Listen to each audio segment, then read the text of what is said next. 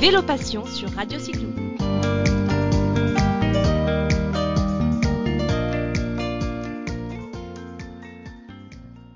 Bonjour à tous les auditeurs de Radio Cyclo. Ah, j'ai la grosse banane aujourd'hui parce qu'on va passer une émission qui s'annonce des plus sympathiques. Aujourd'hui, on part du côté du Jura où Florian Spicher, le chargé de com et de promotion sport nature chez Jura Tourisme, nous fait le plaisir de nous recevoir. Bonjour Florian. Bonjour Caroline, bonjour à tous. Ravi de t'accueillir et je pense que les auditeurs de Radio Cyclo sont aussi impatients que moi de t'entendre parler de la big nouveauté 2021, euh, à savoir la possibilité de faire l'échappée jurassienne en mode VTT.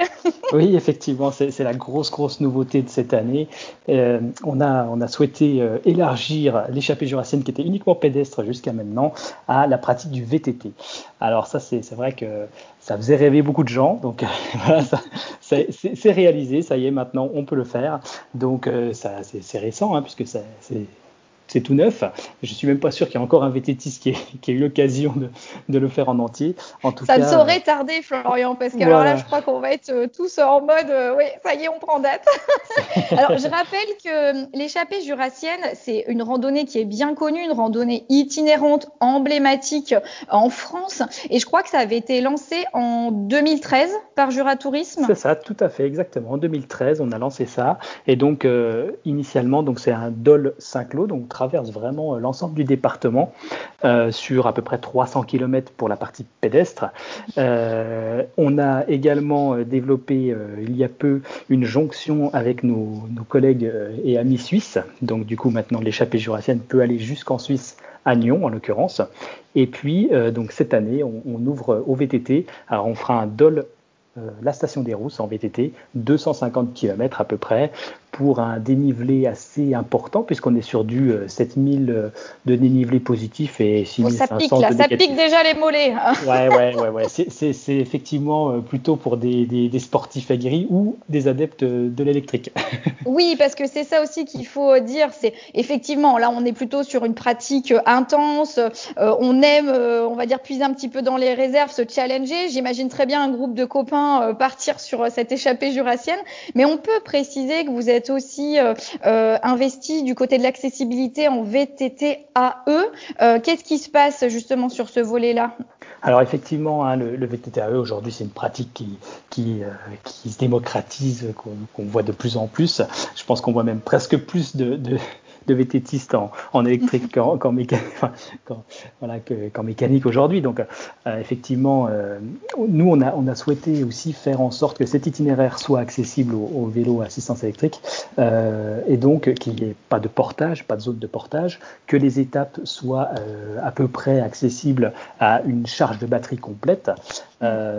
Voilà, c'est souvent le problème hein, d'ailleurs, ça, eh quand on, on, on, part en VTTAE, on se dit ah super, ça va être un, un bon compagnon pour nous accompagner. Euh, je rappelle qu'on n'est pas sur une mobilette, qu'on est bien obligé de pédaler pour euh, aussi euh, participer. je vous confirme, je vous confirme.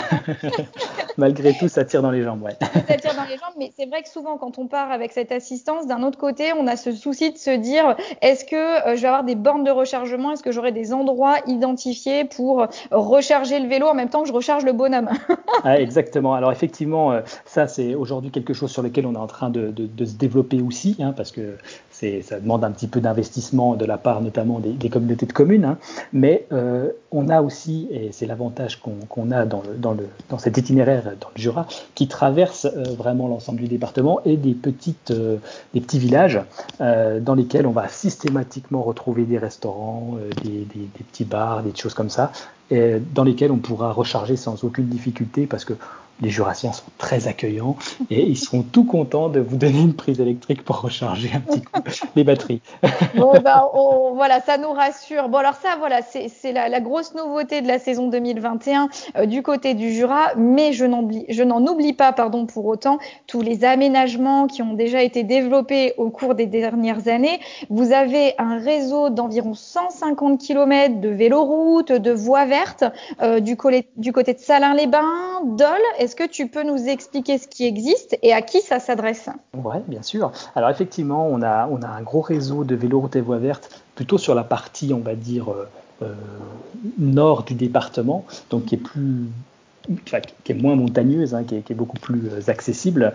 Et donc, on a aujourd'hui, on peut réaliser un Salin-les-Bains Dol complètement en véloroute. Euh, et je dirais à 90% sur des, un parcours sécurisé donc euh, dédié au vélo. Et donc ça, effectivement, c'est un peu aussi la, nouveauté de cette année. Et euh, ça, là, on s'adresse vraiment à un public, alors plutôt de, de, randonneurs à vélo, euh, de famille aussi, hein, parce que ça se fait tout à fait en famille. je confirme, je suis venue il y a quelques années, j'avais adoré. et eh ben voilà, donc effectivement, on, on est là-dedans. Il y a peu de dénivelé, donc c'est relativement accessible. Et et des hébergements le long, pas mal de petits campings qui permettent, euh, qui sont accueil vélo d'ailleurs, qui mhm. permettent euh, d'accueillir aussi les randonneurs, bah voilà, ou pendant les, beaux jours. Ça permet aussi de, de partager ça euh, effectivement avec les amis, avec la famille, et puis mhm. de faire un petit bivouac le soir, par exemple, à un camping. Ça, ça se fait tout à fait très très bien.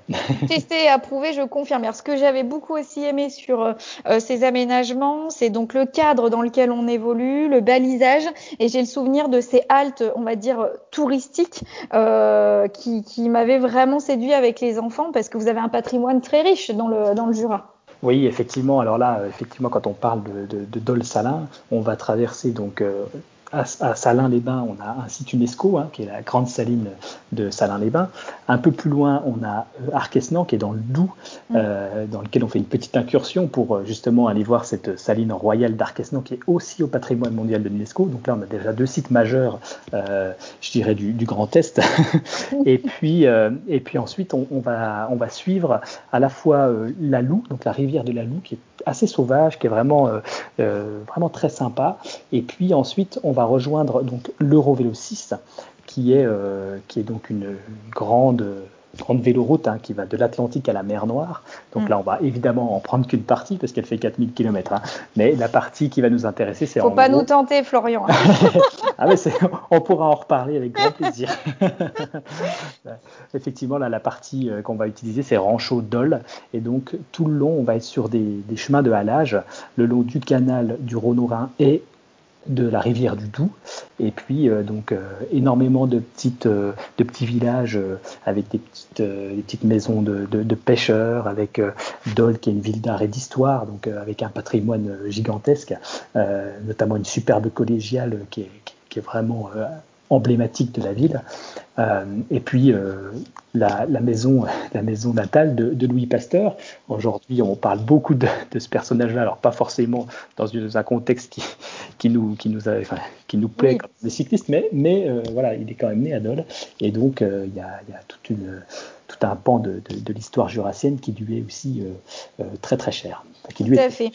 Et je, sais qu'on peut trouver tout un tas d'informations sur le net. Euh, je te laisse donner l'adresse du site internet aux auditeurs de Radio Cyclo. Eh ben, tout à fait, grand plaisir. Donc euh, sur www.jura-tourisme-sans-e.com, vous aurez toutes les informations sur le Jura et euh, également tous les itinéraires vélos qu'on peut retrouver dans le département. On en a parlé d'une toute petite partie.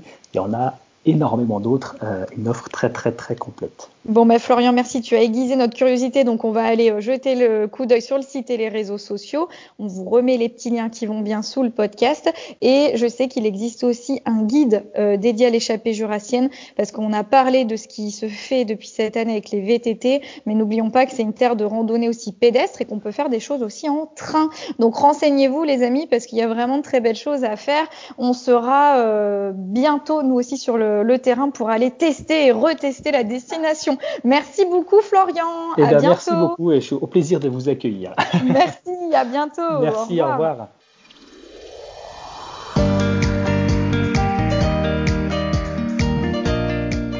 Retrouvez Vélo Passion sur Radio Cyclo.